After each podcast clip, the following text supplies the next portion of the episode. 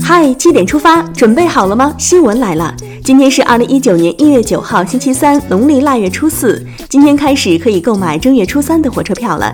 大家早安，我是主播明旭。先来看看昨夜今晨都发生了哪些大事。中共中央、国务院八号上午在北京隆重举行国家科学技术奖励大会，习近平等出席活动，并为获奖代表颁奖。哈尔滨工业大学刘永坦院士和中国人民解放军陆军工程大学钱七虎院士获得二零一八年度国家最高科学技术奖。八号，习近平同吉布提总统盖莱互致贺电，庆祝两国建交四十周年。针对网上反映，最高人民法院二审审理的陕西榆林凯奇莱能源投资有限公司诉西安地质矿产勘查开发院合作勘察合同纠纷案卷宗丢失等问题，近日由中央政法委牵头成立联合调查组，依法依纪开展调查。对此，最高人民法院表示将全力配合联合调查组工作。应习近平邀请，朝鲜劳动党委员长金正恩于一月七号到十号对中国进行访问。外交部发言人陆康八号表示，保持两国高层交往是中朝传统友好的重要组成部分，中方将继续同各方一道推动半岛无核化进程。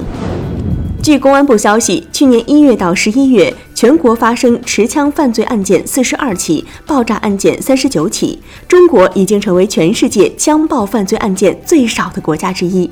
没降到零，我们的路还有很长。保健品市场将迎来地震。市场监管总局等十三个部门昨天召开电视电话会议，宣布从八号开始，在全国开展为期一百天的保健市场乱象联合整治专项行动。消费者请谨记，保健品不能替代药品，包治百病的一病也治不了。四川省甘孜藏族自治州九龙县子耳乡境内七号发生森林火灾，应急管理部已经两次召开调度会，视频连线森林消防局、四川省应急厅和现场救援队伍，部署火灾扑灭工作。下面关注总台独家内容：一九七六年一月八号，人民的好总理周恩来在北京逝世。四十三年之后，我们深情纪念他。中央广播电视总台央广娱乐广播推出长篇纪实广播。我的伯父伯母周恩来、邓颖超，一月八号开始在央广娱乐广播《纪实春秋》播出。接下来关注一组国内资讯。昨天上午十一点十七分左右，在北京西城宣师一附小发生一起男子伤害学生事件，嫌疑人被警方当场控制。经查，嫌疑人贾某某是该校聘用的劳务派遣人员。因合同到期未续签，贾某为了发泄不满情绪，持手锤将多名学生打伤。目前，公安机关已经对贾某采取刑事拘留措施，受伤学生都已经没有生命危险。暴力不能解决问题，只会让问题无法解决。漠视生命的也得付出生命的代价。经过最高人民法院核准，八号上午杀害重庆交警杨雪峰的罪犯张国红被依法执行死刑。同一天，张扣扣故意杀人、故意毁坏财物一案，八号在四川省汉中市中级人民法院公开开庭审理。法院当庭判决张扣扣犯故意杀人罪、故意毁坏财物罪，决定执行死刑，剥夺政治权利终身。张扣扣当庭表示上诉。这名疑犯的落网看似巧合，也是必然。日前，北京刑警远赴南昌抓捕疑犯，两名刑警乘坐当地的公交车，准备到目的地小镇。没想到，疑犯杨某正好坐在同一辆车的同一排，杨某被当场抓获。在对的时间、对的地点遇上对的人，当然得做对的事儿。那么，北京今年还能遇上雪吗？中央气象台八号继续发布了暴雪蓝色预警，预计今天白天湖北、河南、安徽等地部分地区将会有大到暴雪，提醒当地市民请提前做好防护准备。北京表示了，请血债血偿。天还没有下雪，头发就先白了。白发干部李忠凯日前当选政协大姚县第九届委员会副主席。此前，一九八零年出生的李忠凯因公示照片头发花白引发热议，被网友称为“八零后白发干部”。头发可以白，但扶贫的心不能老。遭小偷光顾了，不是每个人都能有这位老板的大气。日前，扬州一饭店香肠失窃，饭店老板随即写下一封信，称冒雨出来偷东西，说明能吃苦；能成功偷走东西，说明胆大心细，并且欢迎小偷前来面试工作。饭店老板表示，希望小偷能够将心思用在正道上，希望他能够接受这份认可，迷途知返。也希望啊，看到下面这条提醒的人，别给铁路部门添乱了。春运将至，近日一段俩女孩在火车过道铺床睡的视频引发关注。幺二三零六工作人员提醒，按照相关规定，过道是不能也不允许旅客占用的。错误的行为，请让它正确的结束吧。这条谣言也请大家留意。近日，一则卫生局通知广为流传，不仅包含疫病流感的预防措施，还附有疾控中心提醒的近期流感特点。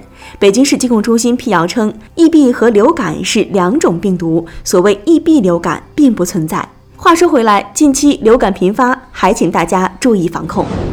近日，有微博网友称，一月八号自己的苹果账户三分钟内被盗刷十三笔，金额为八千多元。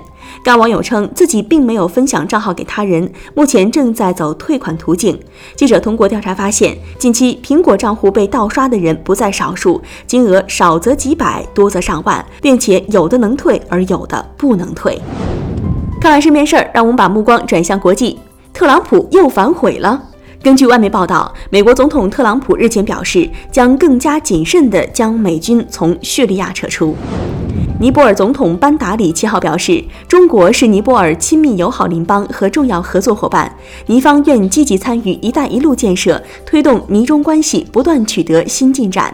朋友来了，有好酒。但不守规矩的朋友恐怕要在土耳其吃罚酒了。土耳其市场竞争监管机构七号宣布，正在对互联网巨头谷歌公司的广告服务涉嫌不正当竞争开展调查。不正当的乘车手段，不知道你见过没有呢？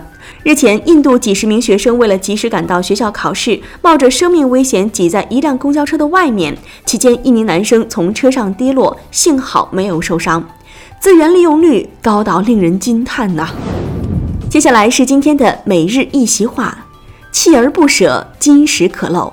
二零一八年七月十号，习近平主席在中阿合作论坛第八届部长级会议开幕式上的重要讲话中说：“中国古人讲，锲而不舍，金石可镂。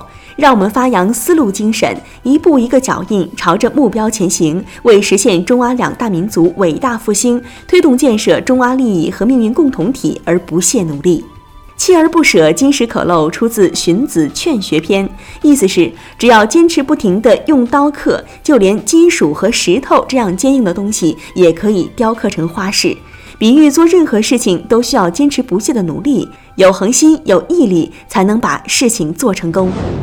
最后进入到今天的每日话题：绵阳安州中学一个班两学期砸了近二十部手机，家长说砸得好。